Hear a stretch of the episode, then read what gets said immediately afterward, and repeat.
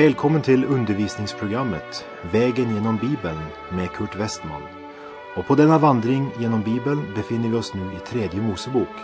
Slå gärna upp din bibel och följ med. Programmet är producerat av Norea Radio.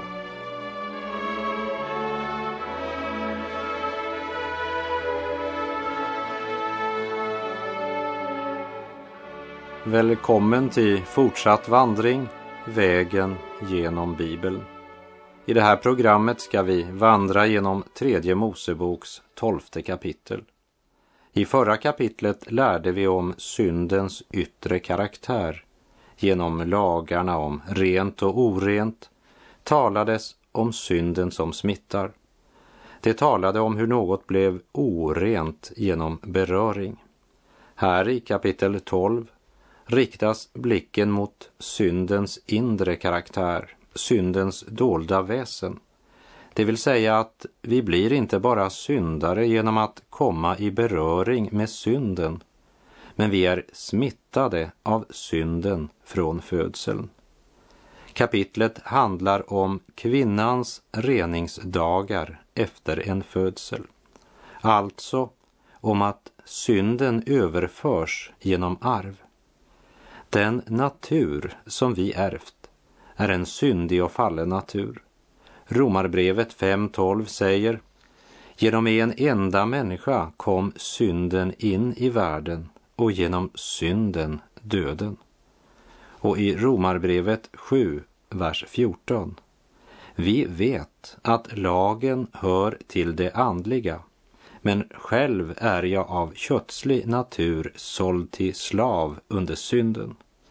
Och Galaterbrevet 3.22. Men nu har skriften lagt allt under synden och då kan löftet åt dem som tror uppfyllas bara genom tron på Jesus Kristus. I förra kapitlet såg vi hur Gud gav regler som gällde både kärlen i hemmet som användes till matlagning och förvaring och lagar om hur korn eller mat skulle förvaras. Och här möter vi nu reningslagar vid förlossning. Varför så klara detaljer också om födsel av barn? Därför att i de hedniska länderna runt omkring Israel florerade mycken vidskepelse i förhållande till en kvinnas orenhet när hon födde ett barn till världen.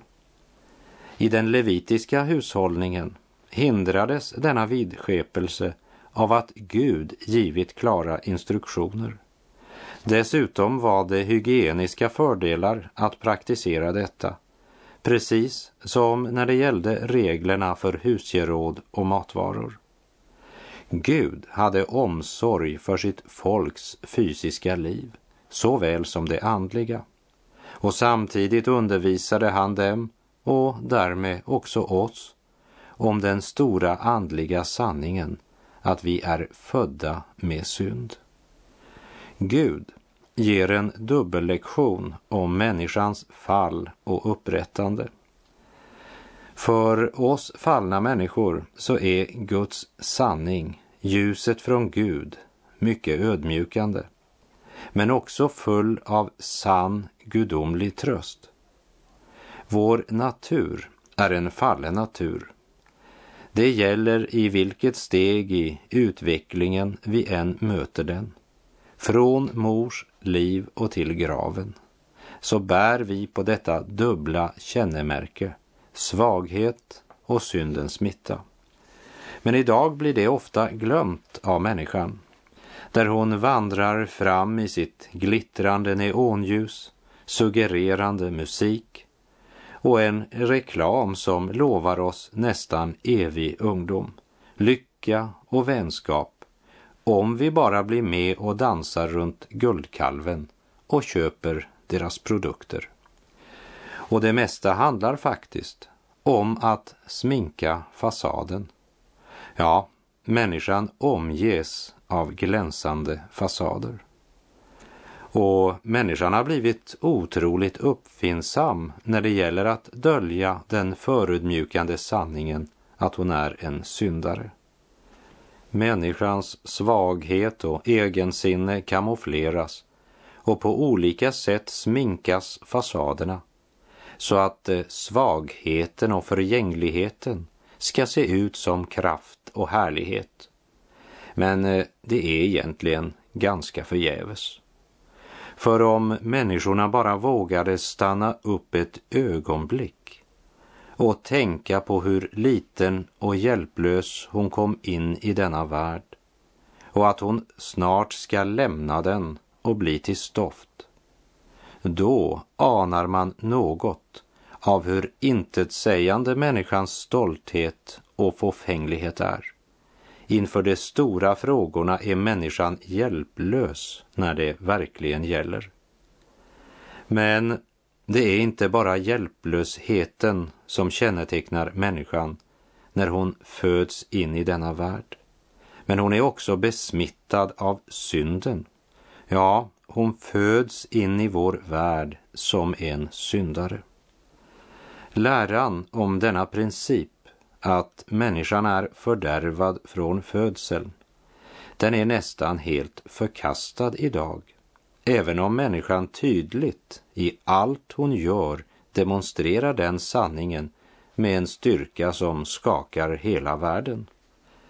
Våra nyhetsmedier är fulla av det och människans fördärv är ganska uppenbart. Och i Romarbrevets tredje kapitel, verserna 10 till 18, uttrycks det så här i Guds ord. Ingen finns som är rättfärdig, ingen enda. Ingen som förstår, ingen som söker Gud. Alla har vikit av, alla är fördärvade. Ingen finns som gör det goda, ingen enda. En öppnad grav är deras strupe. Sin tunga brukar de till svek. Huggormsgift har de bakom sina läppar. Deras mun är full av bitter förbannelse. På snabba fötter ilar de för att utgjuta blod. Förödelse och elände kantar deras väg och fridens väg känner de inte. Guds fruktan är främmande för dem. När vi ser en ung mor med en liten nyfödd baby i sina armar så vill vi så gärna drömma om godhet, dygd och renhet. Men Gud målar för oss en annan bild av människan i det här kapitlet. Det är inte en bild av dygd, godhet och hälsa. Den nyfödda talar till oss om en fallen mänsklighet. Ett släkte som vänt Gud ryggen och som är räddningslöst förlorat om inte Gud själv räddar henne. Människan behöver frälsas ifrån sig själv. Det som hänt vid en födsel är att mor har fött en syndare till världen. Det är allt hon kan föda fram eftersom både mor och far är syndare. Och som du minns från genomgången av första Mosebok där Gud sa till den första kvinnan i Första Mosebok 3, 16 jag ska låta dig utstå stor vedermöda när du blir havande. Med smärta ska du föda dina barn. Och denna smärta, det är inte bara själva födselssmärtan. Men det talar också om möjligheterna att detta barn kan komma att krossa ditt hjärta. Därför att detta barn är en syndare. Och både du och barnet och alla andra människor är födda in i en värld där syndens bägare flödar över. Och det mest tragiska är att synden har så förblindat människan att hon förkastar honom som är hennes enda räddning. Låt mig säga så enkelt jag kan. Jag tror på Gud. Sanningen är att om det inte fanns något evigt liv, om Gud inte fanns, så var det att vara människa det mest meningslösa av allt och hela livet på jorden en enda stor meningslöshet. Men hör detta, du modlösa människa. Det är inte meningslöst. Gud är livets mening. Och jag vill hellre ha Jesus än all världens guld och rikedom.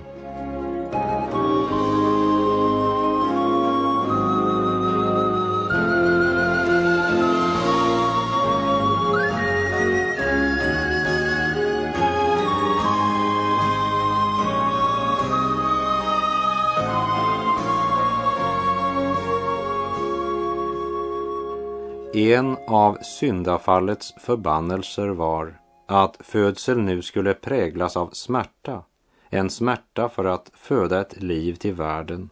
Och som vi sa, inte bara den kroppsliga smärtan vid födseln, men också möjligheten att detta barn möjligen en dag kan krossa hennes hjärta.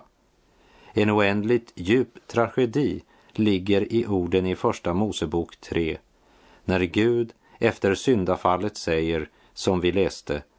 Till kvinnan sa han, jag ska låta dig utstå stor vedermöda när du blir havande. Med smärta ska du föda dina barn. Men till din man skall din åtrå vara och han skall råda över dig. Jag tror att det är det Paulus talar om när han skriver ner vissa regler angående kvinnans plats i en officiell gudstjänst. Han säger i första Timoteusbrevet 2, vers 12 att själv undervisa tillåter jag henne inte och inte heller att bestämma över mannen, utan hon skall hålla sig tyst och stilla. Han talar om det läromässiga ledaransvaret i församlingen och jag tror att det är två orsaker till det. Det första, Adam blev skapad först. Och för det andra, när det gällde överträdelse så var det kvinnan som först blev bedragen.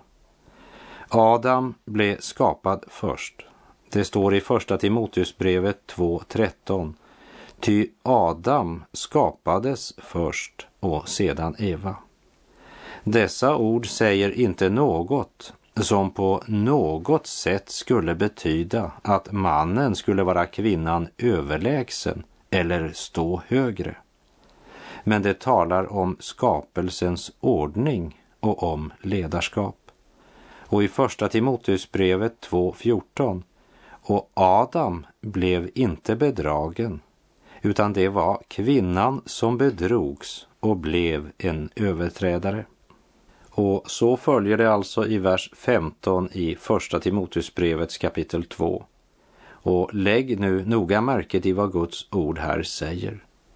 Men hon ska bli frälst genom sin kallelse som mor, om hon håller fast vid tro, kärlek och helgelse och för ett ärbart liv. I norsk bibel är det översatt hon ska bli frälst genom sin barnafödsel. Men det betyder inte att en kvinna blir frälst genom att föda barn. Födseln frälsar inte. Men hon ska bevaras frälst genom den. Det vill säga, hon blir inte oren så att hon förlorar sin frälsning därför att hon föder en ny syndare till världen. Men det som frälste henne är tron och en av trons frukter är kärlek och ett liv i helgelse. Men hennes orenhet under lagen som tredje Mosebok kapitel 12 talar om skulle påminna både man och kvinna att en syndare har blivit född till vår värld liksom fortfarande i nådens tidshushållning, smärtan påminner oss alla om att en syndare blivit född, även om både mor och far är troende. Troende, det är ju syndare som blivit benådade och blivit delaktiga i gudomlig natur. Men det betyder inte att de är befriade från sin gamla natur. Syndens natur finns i människan också efter pånyttfödelsen. Men synden ska inte längre råda över människan. När fångvaktaren i Filippi skräckslagen kastar sig ner för Paulus och Silas som det talas om i Apostlagärningarna 16 och frågar vad ska jag göra för att bli frälst? Då svarar Paulus och Silas Tro på Herren Jesus så blir du frälst, du och ditt hus. Eller du och din familj, som det står i en annan översättning. Då menar inte Paulus att fångvaktarens familj ska bli frälst därför att han trodde på Herren Jesus. Och våra barn blir inte heller frälsta därför att vi är troende. För mina barn har ju också min natur. Och min natur, ja, den har Guds ord och livets erfarenheter avslöjat så tydligt. Jag bär fortfarande på den gamla syndanaturen, även om Guds ord och den helige Ande har gett mig del i en ny och gudomlig natur. Och ingen blir frälst på grund av sina föräldrars tro. Att det är en stor välsignelse att växa upp i ett hem där föräldrarna är troende, det är en annan sak. Det medför också ett större ansvar. Mina barn blir inte frälsta därför att jag är pastor. Men då frågar någon, om min baby är syndare från det ögonblick han är född och dör under födseln eller som spädbarn, går barnet förlorat därför att det är en syndare? Nej, i Adam dog alla. Genom Adams och Evas fall kom synden in i världen och genom synden döden. Men här i tredje Mosebok 12 möter vi också försoningens kors. Först genom omskärelsen, genom vilket barnet blev inlemmat i Guds Israel och fick del i löftena. Och sedan möter vi korsets budskap också genom brännoffret och syndoffret som befriade modern från all orenhet och gjorde henne passande för att träda in i helgedomen, in i Guds gemenskap. Därför säger också Jesus i Matteus 18.10 Se till att ni inte föraktar någon enda av dessa små. Jag säger er att deras änglar i himmelen alltid ser min himmelske faders ansikte. Det kunde också ha varit översatt deras ande i himlen. När det lilla barnet dör så går hans ande till hans far i himlen för att alltid vara hos honom. Varför? Därför att Jesus kom till vår jord och dog för syndare. Och den lille har ännu inte nått den ålder då han är ansvarig.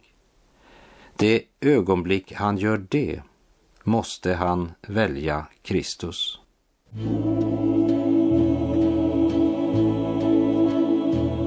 Jag vet ej den stund när från jord med Jesus vill hämta till Faderns hus. Men jag vet att han där blir mitt eviga ljus. Hur härligt en gång det ska bli. Hur härligt en gång det ska bli. Hur härligt en gång det ska bli jag vet att han där blir mitt eviga ljus Hur härligt en gång det ska bli Tredje Mosebok kapitel 12, vers 1 och 2. Herren talade till Mose och sade Tala till Israels barn och säg, när en kvinna föder barn och det är ett gossebarn som hon har fött, så ska hon vara oren i sju dagar. lika många dagar som vid sin månadsrening skall hon vara oren. Hon är oren därför att hon har fött en syndare till världen. När Eva födde sitt första barn så trodde hon att hon hade fött frälsaren när Kain blev fött, som vi kanske minns från första Mosebok. Men hon hade fött en syndare. Ja, faktiskt den första mördaren. Och nu påminde den levitiska reningsceremonin att de som blev födda var samma sorts baby som Eva hade fött till världen. Det finns ingen som gör det goda, inte en. Och detta som den levitiska ceremonin förkunnar ska snart visa sig i livets vardag, när människorna vänder Gud ryggen. Istället för att vandra med Gud kommer de att praktisera den så kallade nya moralen, som inte är något annat än den gamla synden. Hela livsfilosofin är fullständigt fel. Våra barn måste få kunskap i Guds ord och uppfostras i samsvar med skriften och inte efter utvecklingsläran eller gudlösa filosofer. En kultur utan Gud för människan vilse. Vi läser vers 3 och 4. Och på åttonde dagen ska barnets förhud omskäras och sedan skall hon stanna hemma 33 dagar under sitt reningsflöde. Hon skall inte röra vid något heligt och får inte heller komma till helgedomen förrän hennes reningsdagar är till ända. Omskärelsen var det yttre tecknet Gud gav Abraham. Att vara född av judiska föräldrar gjorde honom inte delaktig i pakten om han inte blev omskuren på åttonde dagen. Varje israelit var först och främst ett Adams barn och född utom pakten. Det är det Paulus talar om i Romarbrevet 9. Inte så att Guds ord skulle ha blivit om intet. Inte alla hör till Israel som härstammar från Israel. Inte heller är det alla barn av Abraham för att det hör till hans avkomlingar. Den naturliga födseln kan inte föra en människa i ett rätt förhållande till Gud. Gud är inte skyldig oss något, men sände sin son till oss endast av nåd. Det är intressant att lägga märke till att Jesus blev omskuren på den åttonde dagen. Han blev förd till templet efter Marias sju reningsdagar så som den levitiska lagen beskrev. Maria var en syndare, även om hon födde en syndfri frälsare. Att hon födde Jesus frälste henne inte. Det enda som kunde frälsa henne var en ny födsel, det vill säga genom personlig tro ta emot Jesus som sin frälsare. Jesus blev omskuren för att Mose lag skulle uppfyllas. Han kom för att uppfylla, inte förstöra eller förkasta. Han kom till jorden som sann människa, det vill säga han föddes under lagen, under samma villkor som oss. Han blev verkligen ett med oss. Och vi läser från vers 5. Men om det är ett flickebarn som hon har fött så ska hon vara oren i två veckor på samma sätt som vid sin månadsrening och sedan ska hon stanna hemma i 66 dagar under sitt reningsflöde. Kristi försoning och nåden skapar ett helt nytt förhållande. I Galaterbrevet 9, verserna 27 till 29 står det Ni alla som blivit döpta till Kristus ni har iklätt er Kristus. Här är inte längre fråga om jude eller grek, om slav eller fri, om man eller kvinna. Alla är ni ett i Kristus Jesus. Och tillhör ni Kristus så är ni avkomlingar till Abraham och arvingar till löftet.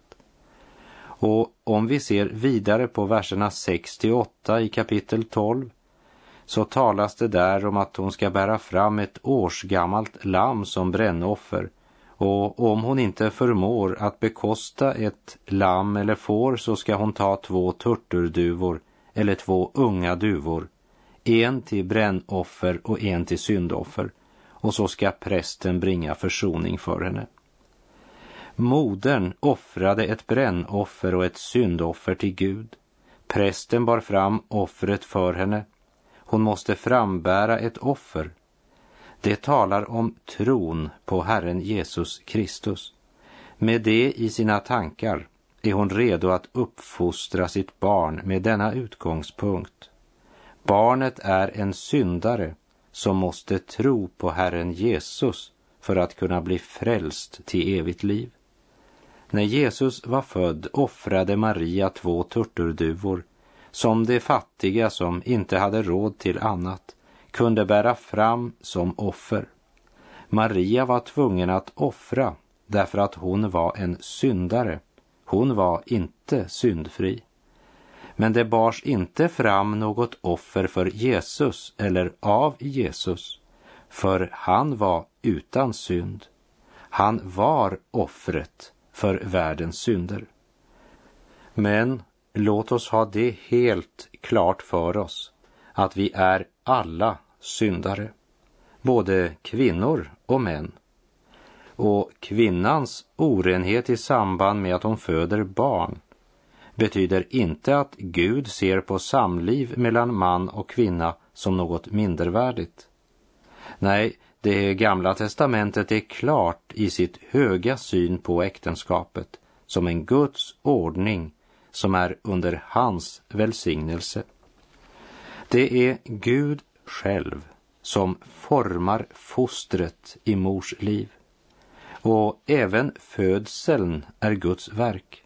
Och i detta ljus är det ju helt klart att kvinnans födsel inte betraktas som något syndigt. Reningsceremonin, det är en förkunnelse om att föräldrarna är syndare. Barnet som har fötts är en syndare och Gud har en frälsningsplan för alla syndare. Dessutom hade reningsceremonin stor hygienisk betydelse. Vi lever idag i en galen värld. Vår värld har vänt den allsmäktige Gud ryggen och Guds dom börjar komma över vår värld. Och ondskan och nöden i världen demonstrerar den sanningen att det är endast syndare som föds till vår värld och att alla människor behöver Guds frälsande nåd. Du och jag behöver Kristi utgjutna blod för att betala vår syndaskuld. Och med det så har vi på vår vandring kommit till ändan av kapitel 12 och tiden är ute för den här gången. Och jag får säga på återhörande om du vill. Herren vare med dig. Må hans välsignelse vila över dig. Gud är god.